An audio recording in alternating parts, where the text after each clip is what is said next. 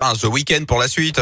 Les insolites de Greg Delsol. Mais avant, il y a personne qui se prend au sérieux dans ce studio et bon sang, ça fait du bien à tout le monde. On ce lundi, euh, c'est avec vous, Greg. Vous nous emmenez quelque part pour les insolites. On parle de quoi On va où On commence la semaine avec une pratique d'un nouveau genre, Yannick. Si vous voulez vous remettre en forme avant l'été, mais que vous ne crachez Oui. pas non plus sur un petit apéro de temps en temps, avec modération bien sûr, on a ce qu'il vous faut, le drunk yoga. En anglais, le yoga ivre.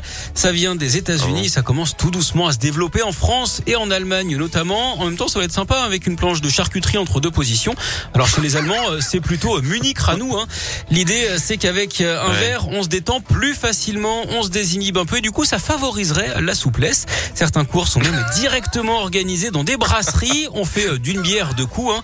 Alors, euh, Ouais. sa créatrice précise que c'est avant tout récréatif, qu'il ne faut pas faire ça de manière régulière. Bah oui. D'ailleurs, oui, évidemment, vous savez pourquoi on perd l'équilibre hein, quand on boit un peu trop de rhum? Euh, pourtant, je devrais le savoir. Je viens de l'île de la Réunion. Rome, ça nous connaît, mais en fait, je sais pas la réponse. Je suis désolé. Bah parce que ça ponche.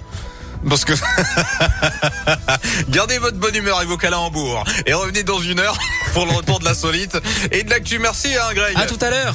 Bon, bienvenue à vous dans la Scoop Family, comme chaque jour, 10h midi, vos tubes préférés. Je le prouve maintenant.